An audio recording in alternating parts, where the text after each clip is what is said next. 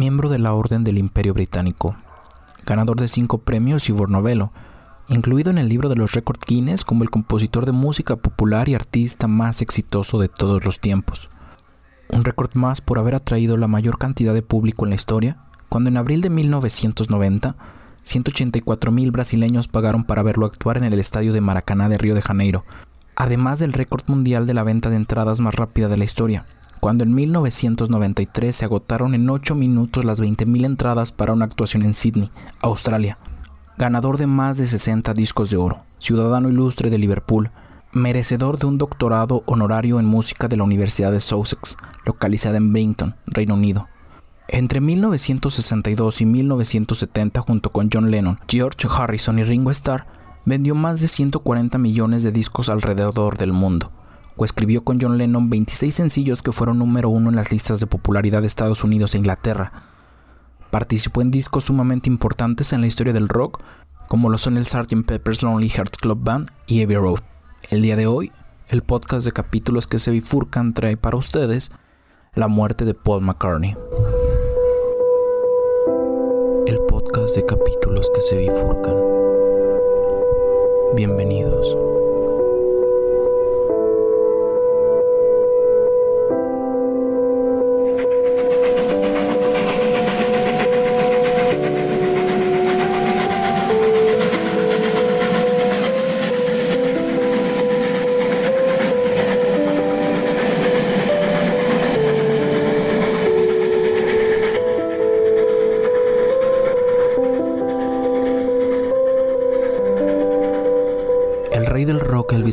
Fue una fuerte influencia para muchos jóvenes de los años 50, pero fue Lonnie Donegan quien tendría un fuerte impacto en Paul McCartney. Le debemos a Lonnie Donegan y no a Elvis Presley que Paul hubiera decidido entregarse a la música.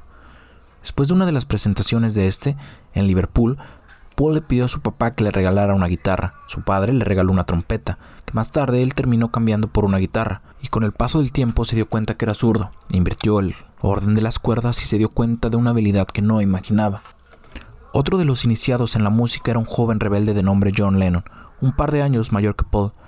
John formó una banda con sus compañeros de la escuela llamada The Quarrymen, haciendo tocadas callejeras en fiestas y festivales al aire libre. Fue en una de estas tocadas donde un jovencísimo Paul conocería a su compañero de fórmula y con el que formaría una de las duplas más grandes del rock. Paul McCartney nació el 18 de junio de 1942 en Liverpool, Inglaterra, y conoció a John Lennon el 6 de julio de 1957 en la explanada de la iglesia de St. Peters, donde The Quarrymen tenía programada tres presentaciones. Ambos se llevaban muy bien y se volvieron más cercanos tras la muerte de Julia, madre de John. Poco antes había ocurrido la muerte de la madre de Paul, que murió a la edad de 47 años víctima del cáncer de mama. El tercer miembro de la banda en unirse fue George Harrison, que conoció a Paul antes que John. Paul le había dejado una primera gran impresión a John por haber afinado su guitarra y haber tocado el piano en la iglesia de Walton. George tenía más habilidades que Paul en la guitarra, así que a pesar de su corta edad, de la cual yo no estaba del todo de acuerdo, fue aceptado como un miembro más de la banda más grande del mundo el 29 de agosto de 1958. Por aquellos años las bandas carecían de algo en común, un baterista, y el primer baterista de los Beatles fue Pete Best. En ese entonces los tres jóvenes Beatles tocaban en el Cash Bass Club, a solicitud de la señora West Derby, que era propietaria del lugar y madre de Pete Best. Después de salir de Quarry Bank, para inscribirse al colegio de arte, John no consideraba viable seguir con ese nombre, ya que ni Paul ni George tenían relación con esa secundaria, por lo que decidió cambiar este nombre. Pasaron por nombres como Rainbows, Johnny and the Moondogs y The Silver Beatles. Después de pasar por todos ellos, decidieron adoptar el nombre de The Beatles, que era muy similar a The Crickets, y el cual atrajo la atención de John para discurrir en otro insecto como los Beatles. Pero cambió la segunda E por una A, quedando como un beat, que era un ritmo característico de los conjuntos de Liverpool influenciado por el rock de golpeteo rápido, surgiendo así The Beatles. A principios de los años 60 Liverpool no tenía mucho empleo para sus ciudadanos, por lo que la música fue una fuente de empleo para los jóvenes. En ese momento Liverpool era un auténtico panal de bandas. Liverpool también era un puerto marítimo donde barcos de comercio norteamericanos llegaban a desembarcar y en su barco llevaban tocadiscos y en esos tocadiscos llevaban el rock and roll del rey y también del otro rey el rey negro Chuck Berry. Fue su primer manager, un trotamundo de nombre Alan Williams, quien los llevó de gira por Hamburgo, que es dos veces más grande que Liverpool. George tuvo que rogar para poder ir, asegurando que no le pasaría nada malo. Al padre de Paul le dio gusto, y la tía de John creía que era un verdadero desastre. En una de sus travesías, por esta primera gira por Hamburgo, George fue deportado al no contar con la edad suficiente para tocar en bares. Como reacción a ello, Paul y Pete por su parte quemaron un condón sobre una pared como despedida del país. Ya para 1961 se generan nuevas oportunidades al empezar a tocar dentro de la caverna. El origen de este lugar se remonta a 1957, cuando su dueño, Alan Sidner, adquirió el local en completo desuso y arrumbado. Fue el mismo quien lo adoptó como un club de jazz. Este lugar sirvió como refugio antibombas en la Segunda Guerra Mundial, motivo por el que decidieron llamarlo la caverna, los Beatles en ese entonces estaban sin trabajo, por lo que aceptaron tocar en, los lapsos en los que la banda de jazz descansaba, estipulado el contrato en tres veces a la semana en tiempos de 45 minutos, remunerados en siete peñiques. Al principio tenían prohibido tocar rock, pero en cuanto el dueño desaparecía se las ingeniaban para hacerlo, reuniendo una gran cantidad de jóvenes que hasta dejaban de ir a la escuela para ir a escucharlos. En este punto de su historia llega su segunda gira por Hamburgo, motivo por el cual deben de dejar la caverna de inmediato. Por medio de autoridades influyentes y debido a los antecedentes que tenían, por pura suerte lograron permiso migratorio para George. En esta segunda gira les ofrecieron más dinero y mejores condiciones para vivir. A su regreso a Liverpool, Alan Williams desiste como manager y el jueves 9 de noviembre aparece una figura sumamente importante en su carrera, Brian Epstein. Ojo con esta fecha, que es muy importante, el 9 de noviembre. En fin, ¿quién es Brian Epstein? Es en ese entonces un ejecutivo de una tienda de discos que acude a la caverna debido a la solicitud de varios de sus clientes ya que buscaban un par de sencillos con los que él no contaba. Después de ese encuentro con los tres Beatles y Pete Best, Epstein queda impactado ante las delirantes manifestaciones de los espectadores atraídos por su magnetismo. Intuyendo su potencial, no mucho después les propone ser su manager y manejar su carrera, una de las primeras cosas a las que se comprometió Epstein fue a conseguirles disquera, mejores contratos, modificar su imagen y manejarlos por un tiempo de cinco años. Los jóvenes aceptaron, solo que John puso como condición que de ninguna manera intervendría directamente en sus decisiones como músicos. Lo primero que hizo fue aumentarles el sueldo que percibían en la caverna y les compró un equipo musical, mucho mejor que el que ya tenían. Para 1962, Epstein va a Londres, precisamente a la compañía DECCA o DACA, con toda la intención de obtener un contrato para los jóvenes. Fue entonces cuando se fijó una fecha para una sesión de grabación y dos meses después la compañía cita a Epstein en una sala de juntas para decirle, no usaremos palabras atenuantes, señor Epstein. No nos gusta el sonido de sus muchachos. Los grupos están fuera de época. A lo que él objetó, deben quitarse eso de sus mentes. Esos muchachos van a estallar. Confidencialmente les diré, uno de estos días serán más grandes que el propio Elvis Presley. En aquellos tiempos los baladistas prevalecían sobre los grupos o solistas al estilo de Elvis, asegurándoles que no se daría por vencido y seguiría buscando e intentando en la compañía EMI, a lo que John le incita a no desistir. Un hombre llamado Sid Coleman fue el encargado de escuchar las grabaciones que Epstein llevaba desde la DECCA y se convenció de la calidad y agendó una sesión con otro fabuloso de la historia Beatle, George Martin, productor del sello Parlophone, filial económica de EMI, que había sido originalmente fundada en Alemania, que después de la Segunda Guerra Mundial se vuelve posesión inglesa.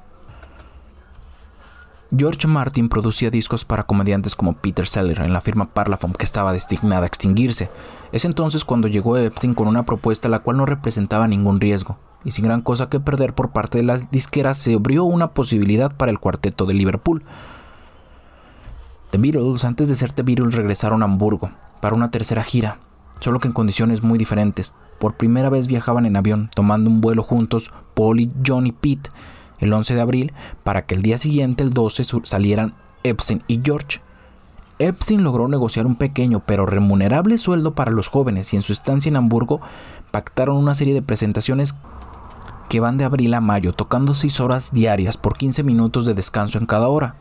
Muy poco tiempo después de estas buenas noticias ocurre la muerte de uno de los amigos más cercanos de John, Stuart Sutcliffe, a la edad de 22 años, que además fue un ex integrante de la banda.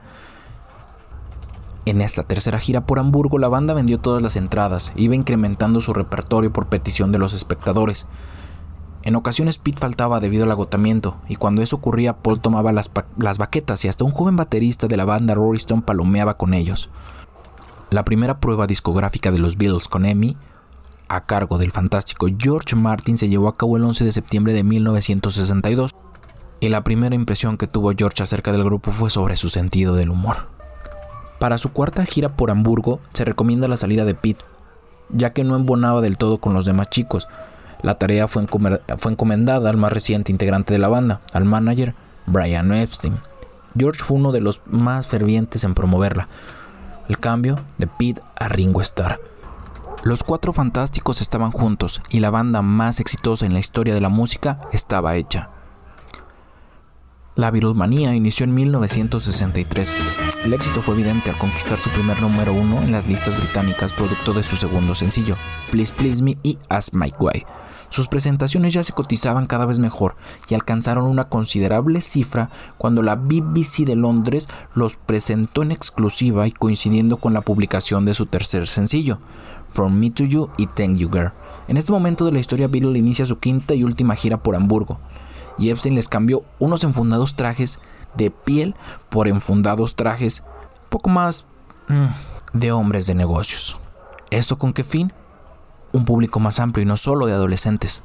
Una vez formados, los cuatro fantásticos se consideraban los unos a otros como sus iguales, y fueron los primeros en subir a, a un baterista a un pedestal, con el fin de que sobresaliera tanto como los demás y no solo estuviera a sus espaldas. La banda tocó para la reina Isabel el 4 de noviembre de 1963 y antes de despedirse John hizo un comentario sarcástico. Las personas de las localidades baratas aplaudan y los de las caras basta con que sacudan sus joyas. Comentario que paralizó a Einstein y creyó que la carrera de la banda estaba deshecha. Pero el 18 de noviembre el director de EMI les entregó un reconocimiento al superar las ventas por 250.000 ejemplares del LP Please Please Me. Todos los fanáticos de la banda saben que el primer álbum es Please Please Me, y de las 14 canciones que tiene, 8 fueron compuestas por Lennon y McCartney. En ese entonces el impacto fue grande, porque era un grupo musical de rock hecho a sí mismo, que escribía sus propios éxitos y además tocaba sus propios instrumentos musicales. George Martin y The Beatles comenzaron a grabar los temas que la banda solía interpretar en vivo, los cuales ya dominaba a la perfección. Este fue el único de los LP del grupo en el que las composiciones de John y Paul aparecieron firmadas como McCartney y Lennon. En los siguientes álbumes los créditos aparecen como Lennon-McCartney. Y en el año 2003 la revista Rolling Stones clasificó a este álbum en el puesto número 39 en su lista de los mejores 500 álbumes de todos los tiempos. Después del éxito de su primer álbum, comenzaron con las grabaciones de su segundo álbum, White the Beatles que tuvo un prepedido de medio millón de copias, vendiendo otro medio millón para septiembre de 1965, lo que lo convirtió en el segundo álbum que vendió más de un millón de copias en el Reino Unido. El primer álbum en conseguir este mérito fue la banda sonora de la película South Pacific en 1958. Este álbum también está en la lista de los mejores álbumes de la revista Rolling Stones, ocupando el puesto número 402. Su tercer álbum fue el primer álbum de la banda en contar con canciones originales escritas por John y Paul. Normalmente ambos contribuían a partes iguales, pero en A Hard Day's Night fue preponderante la autoría de John en la composición de los temas, siendo el responsable de la mayoría de las 13 canciones de este disco. En este álbum y en Let It Be, Ringo no aparece ningún tema como vocalista principal, a pesar de que él fue el que le puso el título a este álbum. De una manera accidental, pero a pesar de todo fue idea suya. A la par que se estrenaba este álbum, también se estrenaba una película del mismo nombre, interpretada por los Beatles. El éxito de esta primera película parecía formar parte de un proceso inevitable, pero en realidad se debía a una afortunada amalgama de economía, urgencia y derroche de talento. La trama quedaba limitada a mostrar a los Beatles siendo los Beatles.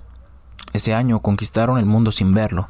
Para ellos, el mundo se reducía al sofocante espacio de un camerino enterrado bajo continentes de continuo griterío. La revista Rolling Stones lo clasificó en el número 388 en su lista de los 500 álbumes más influyentes de todos los tiempos. Para su cuarto disco la banda tuvo un pedido anticipado de más de 700.000 copias. Enseguida se posicionó en el número uno de las listas británicas, desbancando de este puesto a su álbum antecesor. Este álbum marcó un momento decisivo en la carrera de Lennon y McCartney como compositores. Particularmente en Lennon, cada vez estaba más interesado en componer canciones de naturaleza autobiográfica. Debido a la apretada agenda que tenían los Beatles por las giras, tuvieron que echar mano de temas ajenos para la composición de este álbum, Beatles for Sale. Después de haber lanzado el álbum A Hard Day's Night con temas originales, lanzaron un álbum con un par de covers y posicionaron los sencillos I Feel Fine y She's a Woman en número uno. En abril de 1965, estando Lennon y Harrison cenando por invitación en casa de su dentista, consumieron LSD que este último había añadido en sus cafés. Posteriormente, ambos Beatles experimentaron deliberadamente con esta droga, uniéndose posteriormente Ringo. McCartney se mostró al principio renuente, pero finalmente lo hizo en 1966 y más tarde se convirtió en el primero en hablar públicamente sobre ello. La controversia surgió en junio de 1965 cuando la reina Isabel los designó como miembros del Imperio Británico. Esto provocó que algunos receptores protestaran devolviendo la insignia. El quinto álbum de la banda mostraba la maduración que iba adquiriendo constantemente la música de los Beatles, con un eclecticismo que iba más allá de los límites de la música pop o la música beat. Además, en su interior contenía una joya, Yesterday, de McCartney, que fue arreglada para guitarra y un cuarteto de cuerdas, grabada sin los otros miembros del grupo. La segunda película de The Beatles, Helps, fue estrenada en 1965, descrita principalmente como una parodia de las películas de James Bond. El filme fue recibido tibiamente por la crítica y hasta por ellos mismos. McCartney comentó, Help era estupenda, pero no fue nuestra película. Éramos como una especie de estrellas invitadas. Fue divertido, pero básicamente como idea para una película estuvo un poco errada. El 15 de agosto, en su tercera gira por Estados Unidos, llevaron a cabo un, concierto en el Shea Stadium de Nueva York, ante una multitud de 55.600 personas. También visitaron a Elvis Presley en su mansión el 27 de agosto de 1965 y fue en su sala donde tocaron y discutieron sobre el negocio de la música e intercambiaron anécdotas personales. Las principales reglas de esta reunión fueron, no debe ser invitada a la prensa, no se tomará ninguna fotografía, no serán grabaciones de ningún tipo y no se filtrarán nuestros planes a futuro. Al llegar a la casa del rey, los Beatles y sus asistentes entraron a la sala. Estaban el rey estaba mirando su enorme televisión a color con un sonido apagado y tocando un bajo. Se sentía tensión en la sala, como un ambiente un tanto forzado, ya que las gestiones para el encuentro las hicieron los managers de, los respectivos artistas. Por parte de Elvis, no le resultaba atractivo conocer a la banda que estaba causando sensación en ese momento, pero para ellos, para los Beatles, representaba conocer a su ídolo, y tanto era el entusiasmo que no sabían cómo reaccionar. El sexto álbum de la banda lleva por título Robert Soul y fue lanzado al mercado el 3 de diciembre de 1965. Un año antes, la banda había conocido a Bob Dylan. Por su parte, Lennon y Harrison fueron los más influenciados por él. Se puede notar en este álbum y en composiciones posteriores a Los Cuatro Fantásticos. El título del álbum fue idea de McCartney después de oír por casualidad la, opinión de un cantante negro de blues, quien había dicho que Mick Jagger cantaba como un hombre con alma de plástico. Fue este álbum el que cargó con los comentarios de Lennon sobre Jesús, ya que en una entrevista de 1966 se le escuchó decir al Beatle, ahora mismo somos más populares que Jesús. No sé qué desaparecerá antes, si el rock and roll o el cristianismo. Esto bastó para que, en Estados Unidos, la comunidad conservadora organizara la quema de discos de la banda. Las palabras de Lennon habían sido sacadas de su contexto y finalmente se tuvo que disculpar públicamente por sus comentarios en una conferencia de Chicago el 11 de agosto de 1966. The Beatles tenían en sus filas ya seis álbumes, que desde A Hard Day's Night eran esperados con esmero. Además, se habían consolidado como grandes compositores. Cada quien tenía sus respectivas joyas. Lennon tenía In My Life y McCartney tenía Yesterday. El que fuera su séptimo álbum es uno de mis favoritos. Se trata de la ruptura del rock como se conocía. Revolver desde el inicio sabes que es algo diferente, desde su portada hasta su intro y si bien Harrison ya había abierto su segundo álbum de la banda con la canción Roll Over Beethoven, este es un cover de Chuck Berry. En Revolver, Harrison abre el álbum con una canción compuesta por él mismo para darle paso a otra de las canciones más emblemáticas de Paul, Eleanor Rigby. ¿Recuerdan que líneas arriba les conté sobre la experiencia de The Beatles con su dentista? pues en este álbum Lennon le canta una canción que lleva por título Dr. Robert, aunque se cree que también puede referirse a Robert Fraser, quien era en aquel entonces un íntimo amigo del grupo que además de conseguirles drogas, también llevó a cabo la producción del que sería el álbum más influyente en la historia del rock y en el que el trágico suceso que lleva por tema este podcast sucedió. El octavo álbum de la banda es aclamado como una de las piedras angulares para lo que el rock sería después de él. Desde la estructura como las técnicas de grabación fueron innovadoras en muchos sentidos e influyó en casi todos los trabajos de rock y pop que se hicieron después. El periodo de grabación tuvo una duración de 129 días y la idea del disco surgió de una serie de experimentos, después de que la banda decidió dejar de actuar en vivo en 1966. La idea de un álbum conceptual en el que todas las canciones estuvieran unidas se le ocurrió a Paul McCartney para tratar de superar la belleza del Pit Sound, un trabajo limpio, pulcro y puro de los Beach Boys. Mientras el tiempo pasaba, Paul pensaba en por qué no hacer un disco igual, o quizás mejor al de ellos que al igual que Brian Wilson fuera más personal y atrevido que cualquier trabajo previo hasta ese momento, y con una producción muy cuidada. Cuando la idea fue propuesta a los otros Beatles y a George Martin, decidieron aceptar el reto. Sin embargo, el concepto del disco no era el que hoy conocemos. La idea era plasmar vivencias personales y que el nombre fuera Dr. Pepper, sí, como el refresco. La idea central del álbum, sugerida por Neil Aspinali consistió en que The Beatles tomasen el papel de la banda de los corazones solitarios del Sargento Pimienta, dejando otras limitaciones y transformando el rock en objeto de culto. En 13 canciones llevaron el concepto del rock al límite, agregando orquestaciones, instrumentos hindús, grabaciones tocadas al revés y sonidos de animales. Rock, jazz, baladas y hasta música oriental se mezclaron en este álbum. El álbum contiene canciones que se volvieron clásicos del rock, como Lucy in the Sky with Diamond con una letra poco tradicional que además se vio envuelta por sus siglas, LSD. Creían que podría tener algún mensaje subliminal que podía ocasionar sobre su público algún tipo de reacción inesperada. John en repetidas ocasiones desmintió esto y dijo que la canción trataba sobre un dibujo que realizó su hijo Julián sobre una compañera de clases, y que era una completa casualidad que hubiera una semejanza con aquella droga. Lucy se convirtió en un personaje icónico de la banda, fue un personaje femenino del álbum y después apareció volando en I Am the Walrus. Meses después, también en Lead There Be More Like de Pink Floyd. También apareció volando ahí. El nombre de Lucy fue usado por arqueólogos para bautizar con este nombre al Astrolopithecus hembra que hallaron en África en 1967. Mientras escuchaban la canción, el científico puso la radio y en ese momento sonaba Lucy in the Sky with Diamond. Su manager Brian Epstein a estas alturas estaba un poco distanciado con los cuatro chicos de Liverpool que la había conocido. Él creía que el número de referencias a drogas en el álbum en general era abrumante y que la imagen con la que los había presentado al mundo podría ser perjudicada. En su momento el mismo Epstein había escrito una nota sobre la posibilidad de que el álbum se presentara en una bolsa de papel marrón. Las preocupaciones de Epstein quedaron disuadidas ya que durante la décima entrega anual de premios Grammy el 9 de marzo de 1968, el Sargento Pimienta fue elegido como el álbum con la mejor portada, mejor álbum contemporáneo y mejor ingeniería de grabación. Este álbum salió a la venta el 26 de mayo de 1967, solo seis meses después de la muerte de Paul McCartney, ocurrida el 9 de noviembre de 1966. El fatídico accidente sucedió durante las grabaciones del Sargento Pimienta. Se cree que Paul y John tuvieron una discusión sobre el proceso creativo de alguna de las canciones, por lo cual Paul salió enfurecido en su automóvil.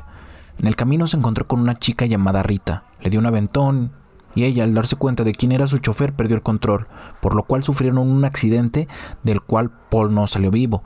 John, George y Ringo fueron interceptados por un tal Maxwell, que era el encargado de una especie de servicio secreto del país.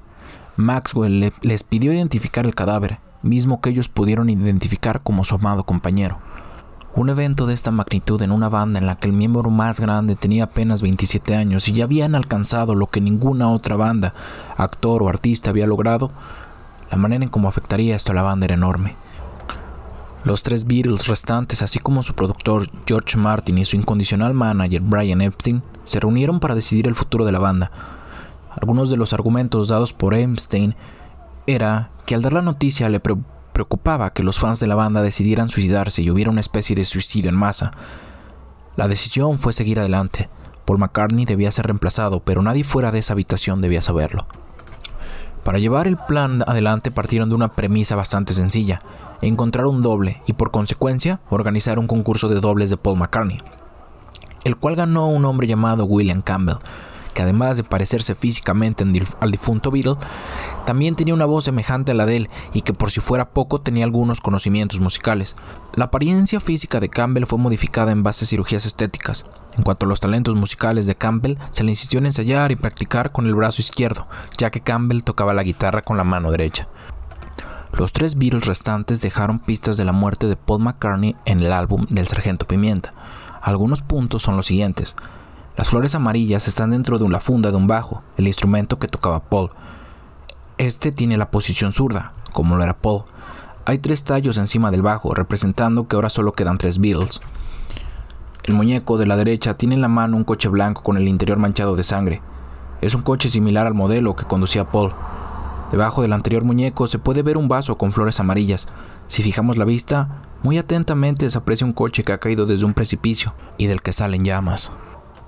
Debajo de la letra T está el dios hindú Shiva el Destructor. Su mano apunta directamente a Paul. Se ve una mano abierta encima de la cabeza de Paul. Según la tradición india, eso le pasa a la gente que se va a morir o ha muerto recientemente.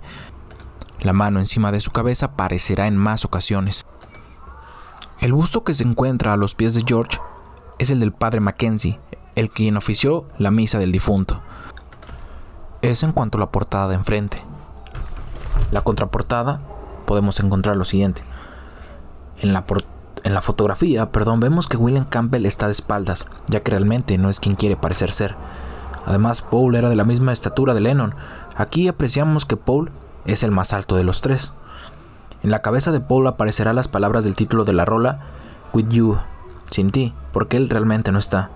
El dedo pulgar de George apunta a las letras Wednesday morning at 5 o'clock, que es miércoles por la mañana a las 5 en punto la hora en que murió Paul McCartney. La segunda cara de la edición inglesa nunca acaba, ya que tiene una pista de audio que se repite infinitamente. Suena una charla incoherente, que si se pone al revés dice, Will Paul come back as Superman? ¿Volverá Paul como un superhombre? En el tema Sgt. Pepper's Lonely Hearts Club Band hay una parte que dice, Let me introduce to you the one and only Bill Shears. Permítanme presentarles al único Bill Shears. Billy, es un apodo de William, el sustituto de Paul. Billy se descompone en Bill Shears, que significa que Billy empieza a oír, a estar presente en este mundo. En el tema Good Morning, Good Morning, en la letra menciona algunas cosas como Nothing to do to save his life, nada que hacer para salvar su vida, o People running around, it's 5 o'clock, la gente corre alrededor, son las 5 en punto, nuevamente hablan de la misma hora del accidente. Esto en cuanto al sargento Pimienta. En Yellow Submarine, en la portada, volvemos a ver la palma de la mano encima de la cabeza de Paul, lo que quería decir que, está, que falleció o está a punto de morir. En algunas canciones, como la tan popular All You Need Is Love, se puede escuchar Yes, he's dead. We love you, yeah, yeah, yeah. Sí, él está muerto, nosotros lo amamos, sí, sí, sí. Si se escucha atentamente, al final de la canción oímos esta frase dicha por John. La siguiente portada es una de las más famosas de básicamente todo el rock, Heavy Road. Se supone que la foto representa una procesión fúnebre, siendo John el predicador, va vestido de blanco, Ringo como el doliente, de negro, George como el sepulturero, con ropa de trabajo y Paul como el difunto. Se cree que los ojos de Paul están cerrados como si estuviera muerto. Paul avanza con el pie delantero mientras que los otros Beatles lo hacen con el izquierdo. John, George y Ringo no consienten que Campbell aparezca igual que ellos. También Paul fuma con la mano derecha, pero él es zurdo, lo que demuestra que el, de la foto no es Paul, sino William. La matrícula del bocho de la izquierda es 28. Traducido sería 28, sí, es decir, Paul tendría 28 años si estuviera vivo. Realmente Paul tendría 27 años en Abbey Road, pero según algunas tradiciones indias en las que Paul creía, y algunas chinas, el año cero se cuenta como el primero. En medio de la portada, del lado derecho, se encuentra supuestamente una ambulancia en color negro. Las de este color en Inglaterra sirven para transportar a los muertos. En Let It Be se cree que la portada de los cuatro Beatles, tres aparecen con un fondo de color blanco, y como no, el fondo de la foto de William Campbell aparece de color oscuro. Sospechoso. Pero bueno, ¿Por qué decidí hablar precisamente de la historia de los Beatles desde el principio? Desde que se conocieron, desde que eran bastante jóvenes. John y Paul pasaron por muchas cosas juntos, desde la trágica muerte de sus padres hasta tocar el cielo con su música. Hay que ser muy hijo de puta para guardar una mentira como estas. Pero a pesar de lo fantasioso que pueda llegar a parecer, el mismo John escribió una canción para Paul más adelante, la cual tituló How Do You Sleep, donde se pueden escuchar cosas como esos monstruos tenían razón cuando dijeron que estabas muerto. Se un poco más la mentira. Pero bien, ahora, ¿a quién le debemos toda esta... bueno, no toda esta mentira, sino toda esta trama? ¿Quién fue el primero en empezar con este mito o con esta leyenda urbana?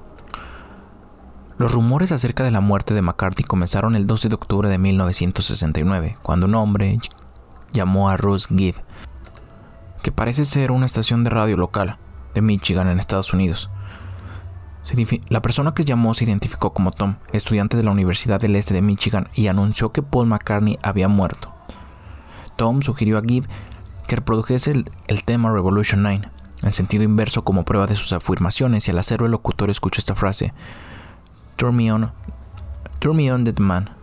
Dos días después, el 14 de octubre, el periódico Michigan Daily publicó el artículo McCartney está muerto.